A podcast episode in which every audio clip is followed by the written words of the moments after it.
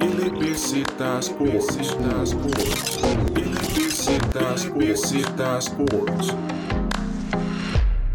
Bienvenidos a un nuevo episodio de LBZ Sports. En este caso vamos a discutir el séptimo episodio de NFL. Repasamos con ustedes la semana 12, una semana bastante interesante, un poco afectada por el COVID, una semana especial porque muchos equipos tuvieron infectados de COVID y el caso del partido de Steelers-Ravens, que vamos a estar hablando más adelante, que fue un partido que se aplazó, tenía que ser el jueves, se aplazó a que fuera lunes, después martes y ahora va a ser miércoles, entonces es una semana bastante peculiar de la NFL, pero tuvimos partidos bastante interesantes y me acompaña David Loaiza, como es de costumbre. ¿Cómo estás, David? Hola, Alejandro. Sí, una semana más de NFL y como mencionas, que por lo menos ese fue ese partido de jueves en la noche, que era la jornada del Día de Acción de Gracias de Estados Unidos, pues quedó incompleta por este encuentro entre los Steelers y los Ravens que se tuvo que ver aplazado varios días, incluso se tuvo que aplazar hasta varias veces por el tema del COVID, principalmente en el equipo de los Ravens. Para mencionar algunos jugadores, Lamar Jackson, Mark Ingram, Mark Andrews, J.K. Dobbins, son algunos de los que se vieron más afectados y tuvieron que ir a la lista de, de COVID-19 del, equipo. Correcto, una semana bastante complicada en ese caso. Acordémonos que a los jugadores de americano les ha costado bastante los protocolos de COVID-19. En realidad, se han habido bastantes contagiados y no es la primera vez que los Steelers están involucrados, aunque no son los que provocan el aplazo de los partidos, están involucrados con mala suerte otra vez y eso afecta el calendario de ellos. Entonces vemos que muchos están reclamando en redes sociales, pero bueno, comencemos con el primer partido que nos pareció interesante esta semana, un partido de jueves por la tarde, Día de Acción de Gracias en Estados Unidos y se enfrentaban los Houston Texans contra Detroit Lions, dos equipos que llegaban no muy bien, pero en el caso de Houston ha levantado cabeza desde el despido de Bill O'Brien, tanto como general manager como entrenador del equipo. Y en este partido el equipo de Houston vence 41 a 25 al equipo de Detroit Lions, una ofensiva de los Texans que hizo de todo, pudo hacer de todo con Will Fuller y Dijon Watson. Watson que para ese encuentro logró cuatro pases de anotación, dos de ellos al que ya mencionado, Will Fuller, que en ese partido tuvo 171 yardas. Y aquí hay algo importante antes de tal vez entrar de lleno al partido, porque el mismo Fuller recientemente publicó en sus redes sociales que ha sido suspendido por la NFL por seis semanas o seis partidos, donde debido a una violación al protocolo de antidopaje de la NFL, entonces por, por esta sanción ahora el mismo Fuller pues se pierde lo que queda de la temporada y ya que los Texans pues están ahí, ya que los Texans pues prácticamente están fuera de la condición en playoffs y se ve muy difícil que logren clasificar, esa sanción también se terminaría de cumplir en el primer juego de la próxima temporada. Sí, una suspensión que lo que más afecta, lo que más duele son los que lo tenemos en el fantasy. Lástima, de que después de que puso 37 puntos, le hacen prueba de doping y sale con positivo un jugador que, bueno, él puso en redes sociales que lamentaba lo que había pasado y todo, y que había sido porque estaba teniendo un proceso médico con un doctor y el doctor le recomendó una pastilla y supuestamente el doctor, esto sí estaba aprobado por, el, por la directiva de la NFL y el control antidopaje, pero al, final no. Entonces, lastimosamente, Will Fuller cae el resto de la temporada suspendido y una fuerte baja para un equipo que muchos receptores no tiene. Es un equipo que es bastante limitado en ese sector del campo, ofensivamente, tanto corriendo el balón, hemos visto que le ha costado mucho. Y un Dishon Watson que sabemos que es de los mejores de la liga, todos lo sabemos, por eso le dieron ese contrato tan grande que le dieron para asegurar su futuro en el equipo de los Texans, pero que necesita armas. Necesitaba DeAndre Hopkins, lo dejaron ir. Ahora Will Fuller suspendido, solo le queda Brandon Cooks. Entonces va a estar bastante interesante a ver qué puede hacer Dishon Watson, pero yo creo que esta temporada los Texans hace rato está acabada. El problema es ese, que el mismo Cooks es ahora como el único receptor que le queda a Watson, por lo menos en este partido del, del jueves. El tercer receptor en yardas fue Duke Johnson con 43 y un Duke Johnson que en primer lugar no es titular por, normalmente, que la posición de titular lo tiene David Johnson y que segundo puesto pues eh, no es un wide receiver, sino que juega la posición de running back. Entonces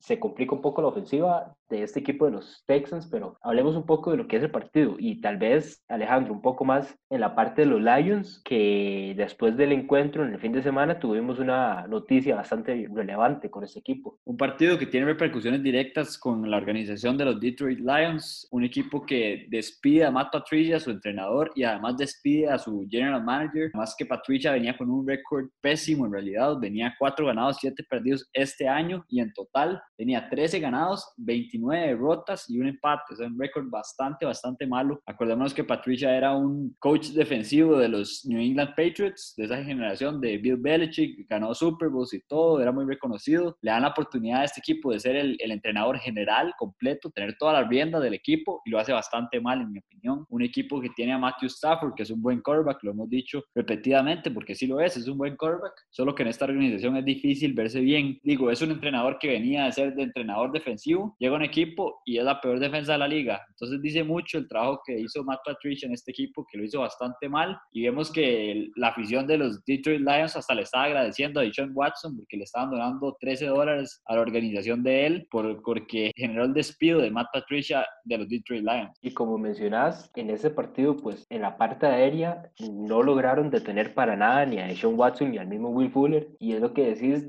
de que son entre esas peores defensas que hay ahorita en la liga de la NFL. Ranquean casi últimos, a excepción tal vez de la defensa de los Dallas Cowboys, pero es una defensa que no logra detener ni el... Es un equipo que no logra detener ni el, ni el juego aéreo ni el juego terrestre. Entonces, por ese lado es, lo que vos decís, un entrenador que su principal carta pues era el hecho de ser el coordinador defensivo de los, de los Patriots en esa era de Bill Belichick, por lo menos en lo que fue los, sus últimos años que fueron en esta década de los 2010 y que llegó unos, Lions que en realidad no, no hay mucha diferencia y más bien la defensa empeora con su llegada. Completamente, y un partido que vemos que el equipo de los Detroit Lions casi que nunca compitió, porque el equipo de Houston iba a un ritmo diferente, empieza el partido en el primer cuarto 13-7 y después 10-7. Entonces el equipo de Houston rápido toma la ventaja en este partido y un partido que fue un poco más de transición, ver jugadores que explotaron, como es el caso de Will Fuller que dijimos, pero un partido que le costó bastante a los Detroit Lions y se lo llevan los Texans, que poco a poco están mejorando y mostrando que si tienen mejores armas, que si pueden hacer algo en el draft, conseguir fichas importantes, pueden generar algo de, de estorbo y, y, competir en esta división tan, tan reñida como es la de los Colts y la de los Titans. Vamos con el siguiente partido. Vamos a repasar un partido bastante interesante que se enfrentaba a los Arizona Cardinals contra los New England Patriots. Dos quarterbacks que pueden correr el balón bastante bien, como lo son Cam Newton y Kyler Murray, y dos jugadores que han ganado el Heisman también un partido bastante interesante que de manera sorpresiva los Patriots vencen a los Cardinals, David, 20-17. Y lo sorpresivo va más por un lado, diría que por, por la ofensiva que manejaron estos Patriots en el partido. Vemos en la parte aérea, Cam Newton, 84 yardas totales. De la parte terrestre, solo 47 de Damien Harris y Cam Newton 46 yardas terrestres. La ofensiva en, en, general tuvo apenas 180 yardas, todo como grupo. Entonces fue un partido bastante complicado ofensivamente para los Patriots, pero que de alguna manera consiguen aún así la victoria, más que todo por el mismo planteamiento que hace el, el, head coach Bill Belichick del partido, más y en la parte defensiva principalmente. Un equipo de los Patriots que es bastante raro porque le ganan los equipos más difíciles y pierde contra los más fáciles. Es un equipo bastante raro en ese, en ese aspecto, pero un equipo que está basando otra vez en su juego terrestre, en su defensiva, que es lo que tenía que este año por las limitaciones de Cam Newton, que todos la sabemos, no es el quarterback que era antes, como eran con los Carolina Panthers. Entonces, un jugador y un equipo que debe basar su juego en el juego terrestre, dominar la defensa y además no cometer errores. Y es exactamente lo que hicieron en este partido. Además de eso, le pudieron poner presión a Kyler Murray, que no se vio tan bien. David lo tiene en el fantasy y casi me llama llorando porque no le, casi no le gana el macho. Pero un Kyler Murray que se ve un poco más limitado por eso, por la presión que le ponen y porque el equipo de New tiene gran defensiva. Por dicha, esta semana no necesité tanto de que Kyler tuviera sus partidos de 30 para ganar, pero también hay que tomar en cuenta, Alejandro, ver qué tan lesionado está el hombro. Hablábamos hace unas semanas que durante el partido se le veía que le, le estaban haciendo, tratando de, de meter ahí como unas compresas dentro del, del, equipo y la camiseta para lograr mantenerle tal vez como que no se le enfríe el hombro y mantenerle un ritmo. Y lo que se dice desde la misma organización de los Cardinals es que todo está bien, que Kyler no le pasa nada, pero esas últimas dos semanas no ha sido el mismo. No, lo vemos que tal vez ya no hace tantos intentos de pases largos, ya no está corriendo tanto. Incluso los dos anotaciones de este equipo son por medio de Kenan Drake, cuando ya estaban a falta de una o dos yardas para cruzar la línea de anotación y que normalmente ese tipo de jugadas se las quedaba eh, mismo Kyler Murray y era él el que ingresaba y ahora le está dando la oportunidad a Kenyan Drake y pareciera ser que puede ser tal vez tiene miedo a tal vez golpearse y lastimarse un poco más el hombro de lo que ya lo tiene. Partido donde los dos quarterbacks fueron bastante interceptados. En el caso de Kyler Murray tuvo una intercepción y en el caso de Cam Newton tuvo dos. Un Cam Newton que no está teniendo su mejor temporada estadísticamente, pero creo que sí está haciendo un gran trabajo haciendo lo que le pide Bill Belichick, conociendo el sistema y tratando de explotar sus fortalezas, que es correr el balón, tirar de vez en cuando y ser ese atleta tan característico que es. Pero como dice David, el equipo de los Cardinals poco a poco le dan más chance a Kenneth Drake, que acordémonos que apenas llegó la temporada pasada de los Dolphins tuvo una gran cierre de campaña, muy bueno, y ahorita le están dando poco a poco más el balón para que llegue a la zona de anotación. Es un equipo de los Cardinals que está buscando nuevas armas, porque ya saben que tienen a DeAndre Hopkins y Kyler Murray, Christian Kirk. En el lado ofensivo aéreo ya saben sus armas, en el lado terrestre están buscando cuáles pueden ser sus armas para la postemporada. Pero ojo, que se le complica mucho la, la, la división al equipo de los Cardinals, se le complica mucho porque el equipo de Seattle ganó. Entonces el equipo de los Rams sí perdió, pero el equipo de Seattle ganó, entonces el equipo de los Cardinals baja bastantes posiciones, pero siguen esa pelea entre Rams, Seahawks y Cardinals por ese primer puesto de la división de la NFC Oeste. Como mencionan, sí, se le complica un poco la parte divisional, pero tal vez a pesar de esto, igual como hemos hablado, también hay que, hay que ver cómo les termina de ir esos últimos partidos, porque de momento están a una o dos, dos, dos derrotas de que los Minnesota Vikings logren tal vez sobrepasarlos, o los mismos Chicago Bears o 49ers, y logren tal vez robarles ese último puesto en la clasificación de los playoffs, pero de momento lo que tienen que hacer los Cardinals es evaluar un poco tal vez ese hombro de Kyler Murray, ver qué tan lesionado puede estar y tratar de controlar mejor la situación y también plantear mejor el juego para poder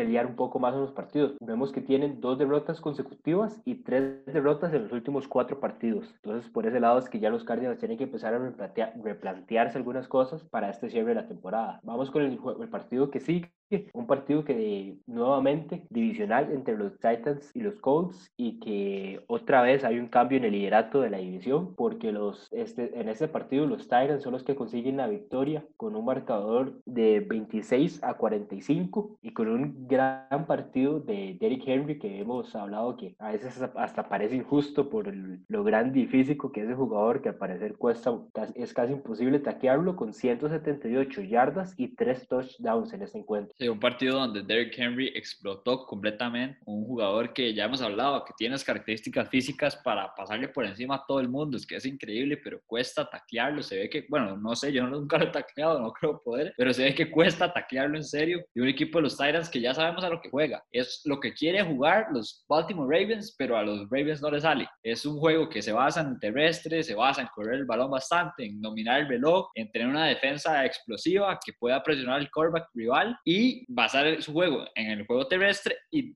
las oportunidades que va a tener el quarterback de ese equipo van a ser limitadas, muy claras y fáciles para que no se equivoque. Eso es lo que hacen con Ryan Tannehill, un jugador que hemos visto que estaba en los Miami Dolphins y no dio resultados, llegó a este sistema y lo está haciendo bastante bien tira sus pases correctos, tira las, las, mejores decisiones, jugadas ya planteadas, entonces se ve bastante bien y el equipo de los Titans que tiene que seguir haciendo eso, tiene que seguir corriendo el balón con Derrick Henry, que ahorita lo corrió con esos datos que dijo David, con tres touchdowns contra el equipo de los Indianapolis Colts, que es de los mejores contra la carrera. Entonces yo creo que esto es un logro bastante bueno el equipo de los Titans que les reafirma que lo que está haciendo es bastante bueno porque lo está haciendo contra la mejor defensiva. Entonces un equipo de los Titans que se pone primero en la división, además de eso, y se pone ahí como favorito para los playoffs de esa división. Y Alejandro, en las últimas dos temporadas, solo dos jugadores han tenido partidos con más de 100 yardas en la vía terrestre contra este equipo de los Colts. Derrick Henry en 2019, en la semana 13, con 149 yardas. Derrick Henry otra vez en la semana 10, con 103 yardas del 2020. Y, esta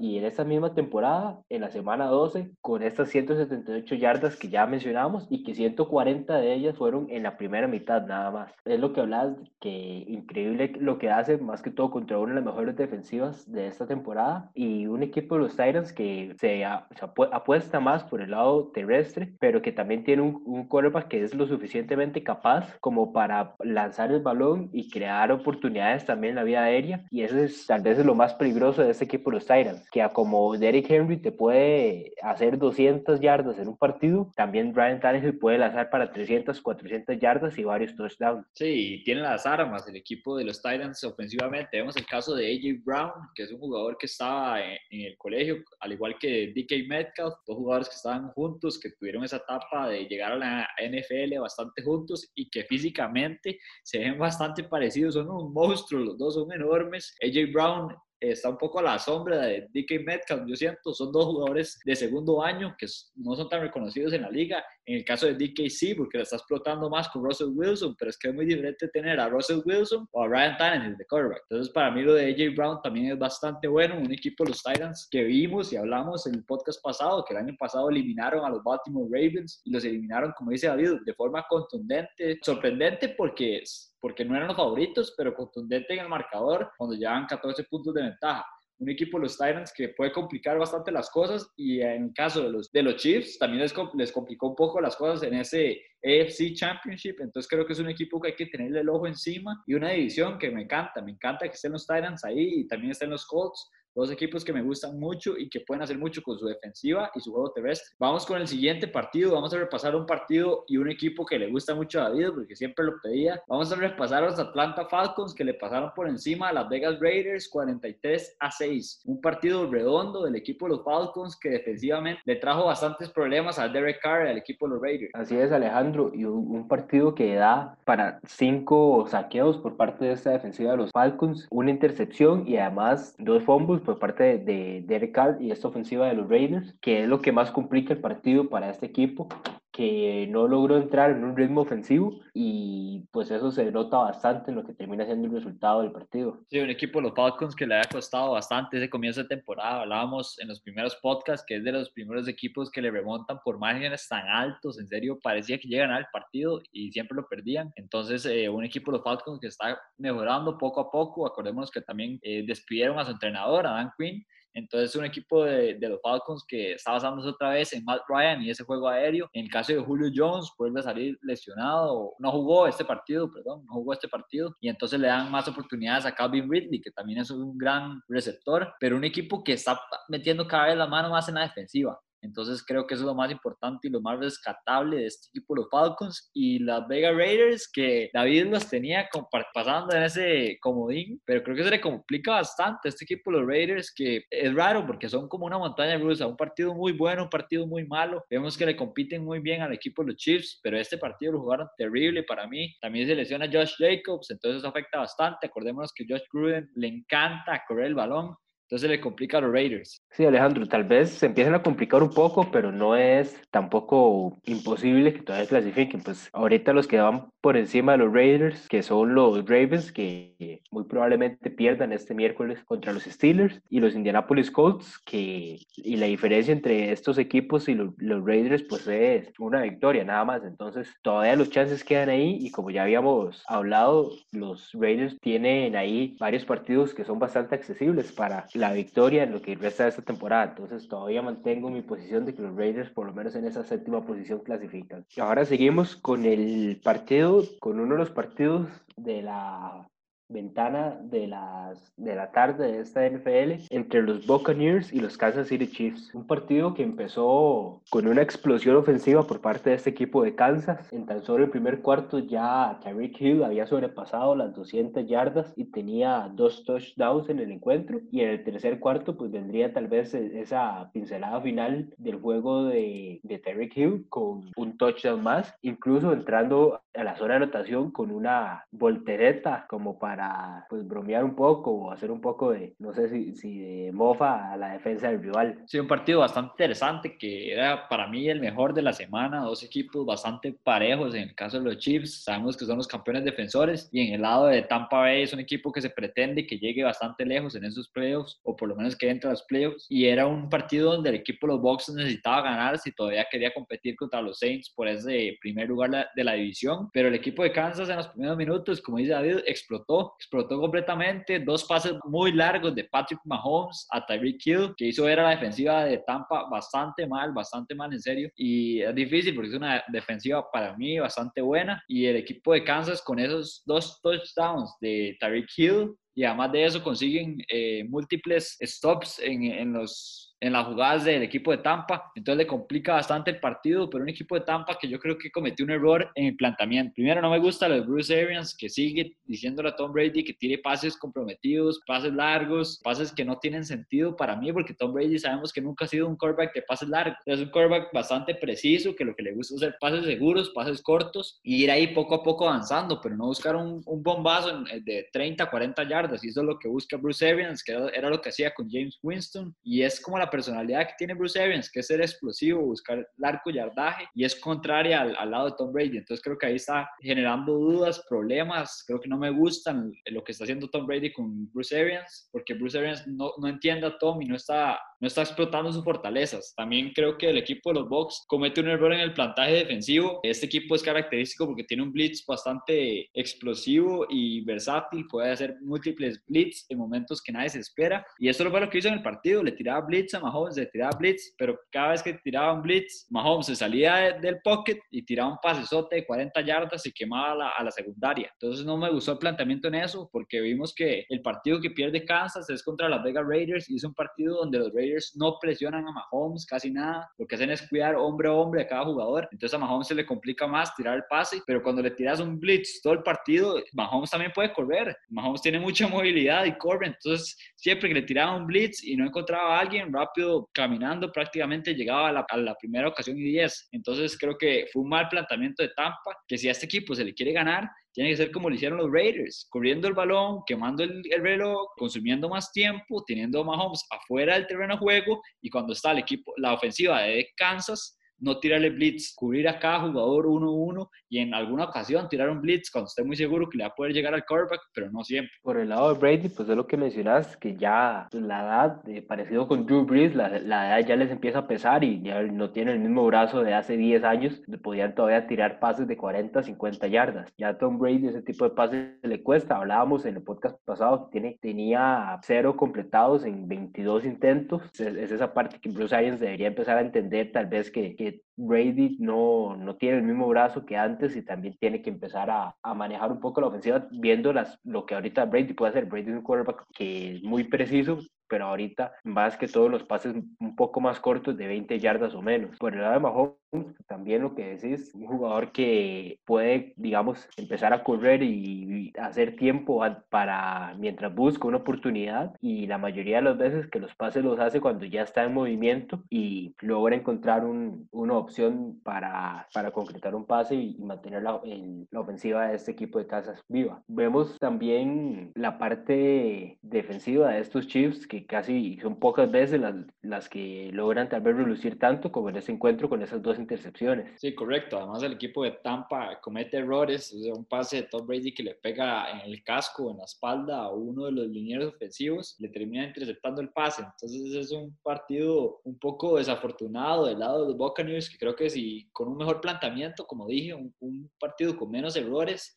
le pueden sacar este partido al equipo de los Kansas City Chiefs y un equipo de los Chiefs que se fue apagando, se fue apagando porque el primer cuarto tuvo 17 puntos y después de eso tuvo un touchdown nada más en todo el partido. O sea, el equipo de Tampa Bay sí pudo competir y este equipo de Kansas que todo el mundo lo ve como intocable, yo no lo veo tan intocable, pero o sea, hay que marcar a Tyreek Hill. Si no se marca Tyreek Hill, si no se marca Travis Kills y se le da tiempo además para que Mahomes corra, o sea, es imposible ganarle, pero es imposible ganarse, ganarle también hacia los hijos. O sea, no se puede jugar con este planteamiento y también el error de Tom Brady en la otra intercepción, me parece que es otra vez, como dijimos los dos, no le gustan los pases largos, nunca ha sido lo, un jugador de pases largos, ni siquiera cuando estaba joven, no era un jugador que buscaba mucho los pases largos, no es un Ben Roethlisberger que siempre busca el pase largo, entonces creo que ahí está mal ese, esa conexión entre Bruce Arians y Tom Brady, no me está gustando para nada, además Bruce Arians dijo que el equipo juega bien cuando el quarterback juega bien, o sea, la semana, como juega la semana depende del quarterback, y eso no es cierto, como vemos el, el, el caso de New England, juega pésimo Cam Newton, dos intercepciones y el equipo gana, o sea, se puede ganar muchas formas que no solo sea el quarterback produciendo, entonces creo que el equipo de Tampa Bay, ahí va, ahí va, me gusta. Creo que sí va a clasificar como comodín, pero ya claramente no va a clasificar como líder de conferencia porque ya se quedaron los Saints en esa primera posición. Y Alejandro, algo para tomar en cuenta en lo que sería tal vez esta postemporada. De los partidos que han tenido estos Tampa Bay Buccaneers, que en este momento se encuentran en posiciones de playoffs, tienen una sola victoria entre tres o cuatro derrotas, dependiendo de cómo vemos a los equipos. Eh, la primera semana, ¿verdad? Ese partido contra los New Orleans Saints, que terminan saliendo derrotados. Después de eso, logran una victoria contra el equipo de los Packers. Además, una derrota la semana anterior contra los Chicago Bears, que ahí podría tal vez plantearse cómo está la posición de los Bears para clasificar la postemporada, que aunque está difícil, pues vivos están,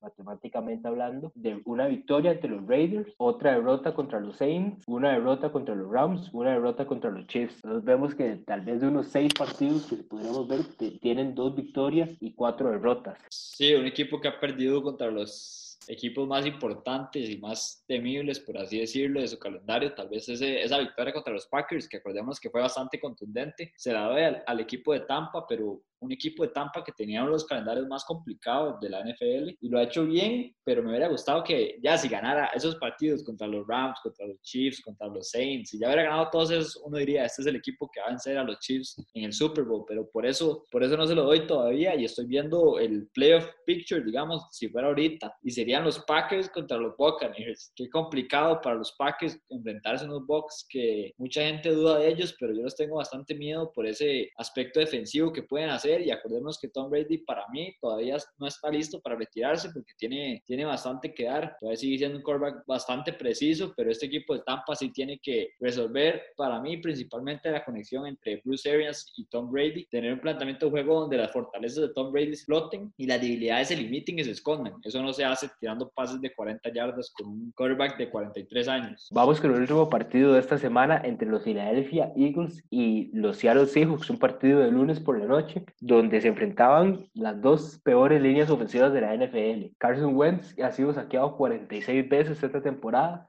Russell Wilson 35 y son los dos quarterbacks que más veces ah, han sido golpeados. Además de eso, además de eso, el año pasado, para poner un poco en contexto lo que ha sido estas 46 sacks que ha recibido Carson Wentz, solo el año pasado en todos los 16 partidos fue saqueado 37 veces y esta temporada en 11 partidos que ha jugado ya van 46 sobrepasando ese career high por prácticamente ya 8 sacks. Un jugador que ha sido muy afectado por esas bajas en la línea ofensiva. Acordémonos que esta línea ofensiva, cuando llegaron al Super Bowl y vencieron a los Patriots con ese, esa gran actuación de Nick Foles que puso tanto en dudas a, a todo lo de Carson Wentz, que si darle contrato o no. Esa temporada, cuando llegaron al Super Bowl, Carson Wentz iba a ser el MVP, iba a ser completamente el MVP, se lesiona y no, no le dan el MVP, se lo dan a Tom Brady. Pero una temporada donde Carson Wentz lo hizo perfecto y era porque tenía las mejores líneas ofensivas de la liga, si no la mejor. Ahí ese equipo tiene jugadores de left tackle de Pro, Bowl, right guard de Pro Bowl,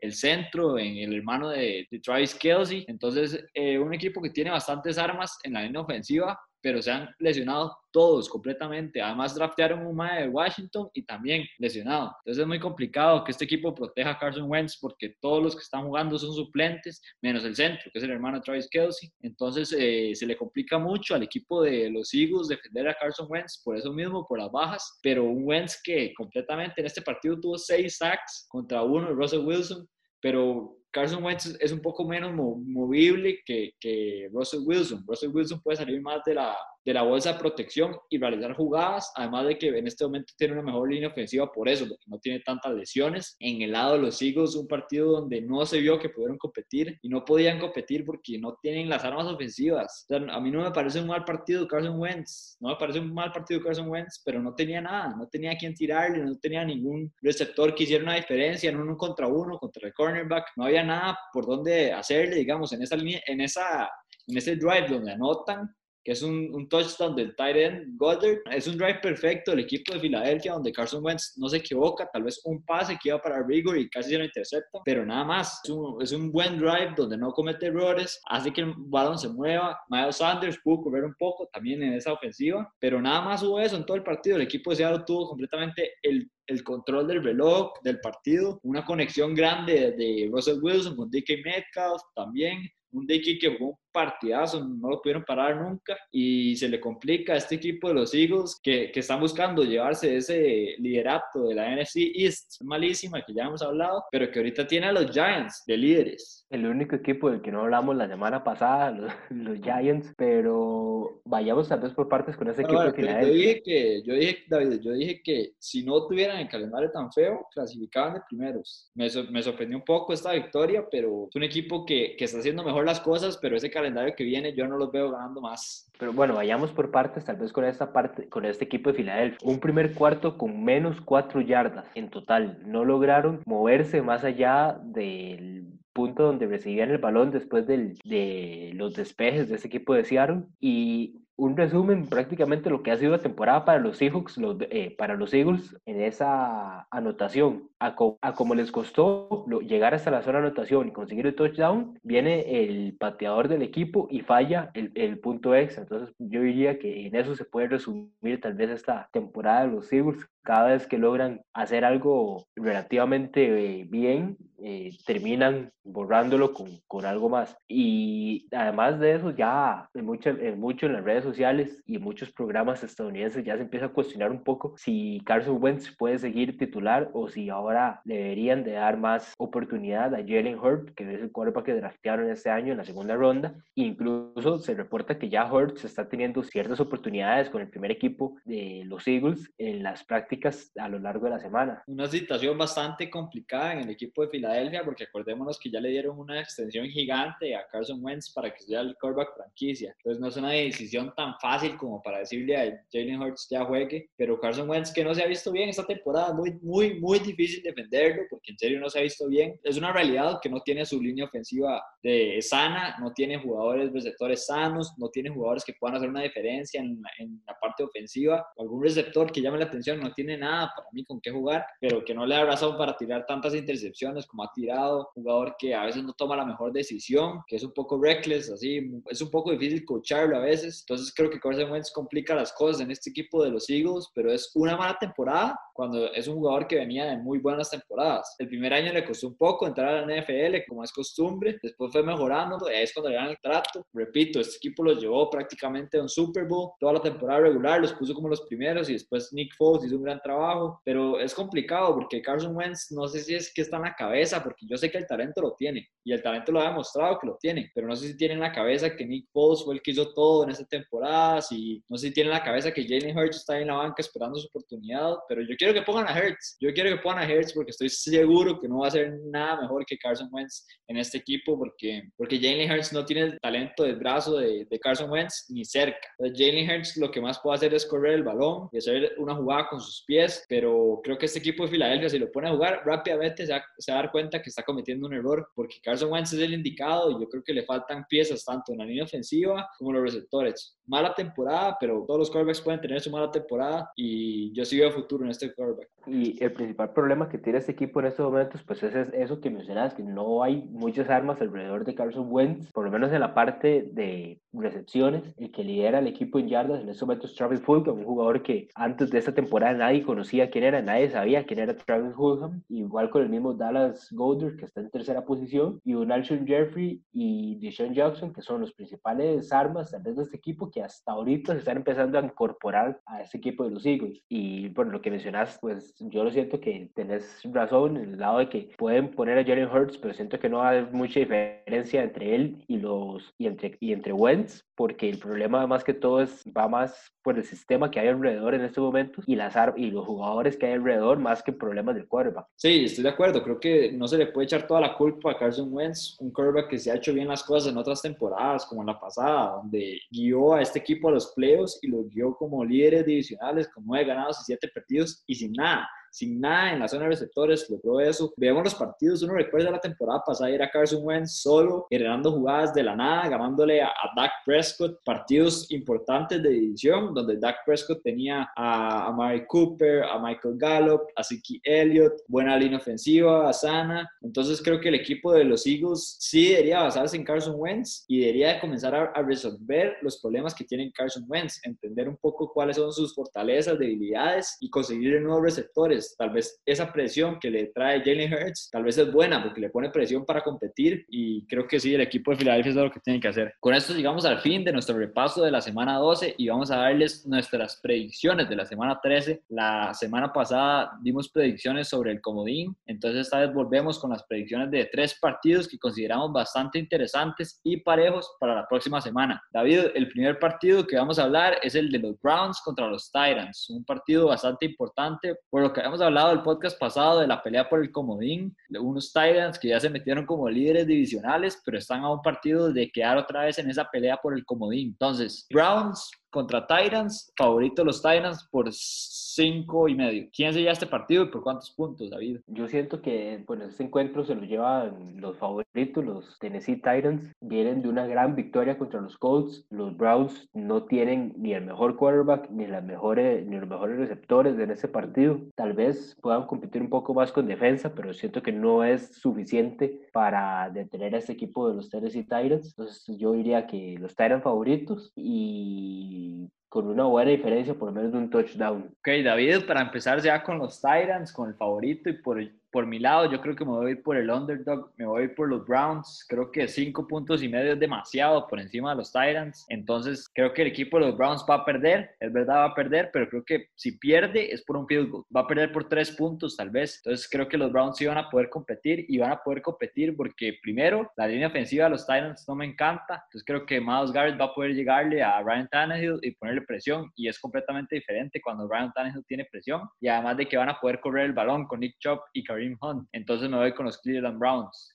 perdiendo por tres puntos. Vamos con el siguiente partido, un partido divisional que se juega bastante, hay bastante en la línea en este partido. El equipo de los Rams se enfrenta contra los Arizona Cardinals, un partido donde los Rams son favoritos por tres puntos. David, ¿quién se lleva este partido y por cuántos puntos? Voy a tener que ir en contra de lo que he dicho todas estas semanas y siento que Kyler pues, ya lleva dos semanas que no ha jugado bien. Siento que hay, hay algo tal vez en ese hombro que le está molestando en estos momentos que no lo deja lanzar los mismos pases y contra una defensa de los Rams que tienen a Aaron Donald para presionar, tienen a Jalen Ramsey para cubrir los receptores, eh, siento que se lo van a terminar llevando los Rams y siento que los tres puntos es una buena diferencia, entonces siento que los Rams también se llevan los puntos. Un partido bastante interesante donde se enfrentan dos quarterbacks que uno no se ha querido para nada, no, no le han dado nada de mérito en esta temporada, que es Jared Goff, un quarterback que tiene en total un pase rating de 92.3 en la temporada contra Kyler Murray, que todo el mundo habla que va a ser el MVP, que está compitiendo ahí con Aaron Rodgers, con Patrick Mahomes, tal vez ahí con Derrick Henry, pero un Kyler Murray que tiene un pase rating de 96. No hay tanta diferencia entre esos dos quarterbacks que la que la gente cree que hay. Creo que va a ser un partido bastante parejo, pero sí me voy con los Rams. Creo que los Rams lo van a ganar y por lo mismo que dijo David, por la defensiva, le van a poner presión a Kyler Murray, le van a poner presión a los Cardinals y se les va a complicar bastante. Entonces me voy con los Rams. Coincidimos en ese. Vamos con el último partido que vamos a repasar. Esta es una semana donde no hay partidazos así tan llamativos, pero sí hay bastante interesantes, como los que hablamos de los Browns Titans, un partido que creemos que va a estar bastante parejo, el de Cardinals y Rams, que es un duelo divisional, también bastante parejo, creemos. Y en el último que vamos a discutir, las apuestas están parejas completamente.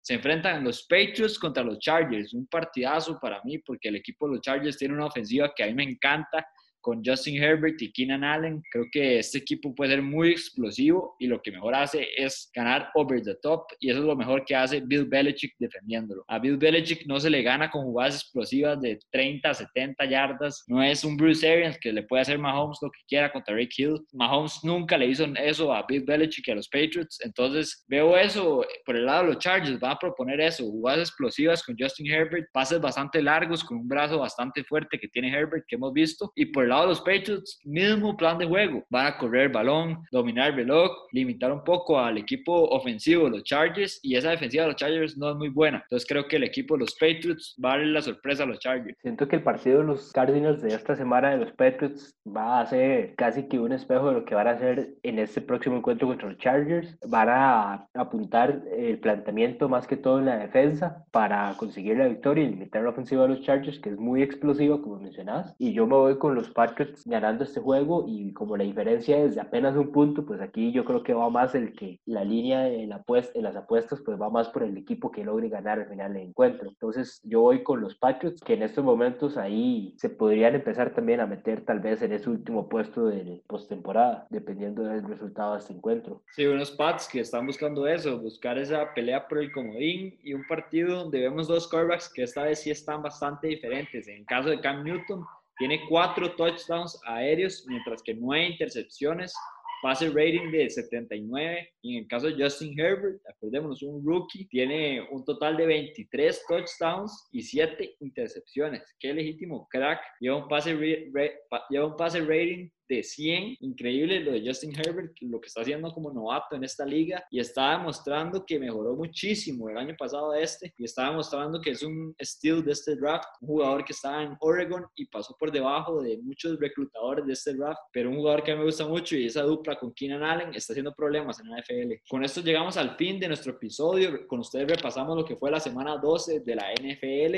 Les dimos nuestras predicciones para la semana 13. Muchas gracias por escucharnos. Les recuerdo seguirnos en nuestras redes sociales, LBZ Sports, Facebook, Instagram, Twitter. Tenemos contenido de básquetbol, también vamos a tener contenido de Champions League, como es de manera semanal. Muchas gracias por escucharnos y nos vemos la próxima semana. Gracias, David. LBZ Sports. LBZ Sports.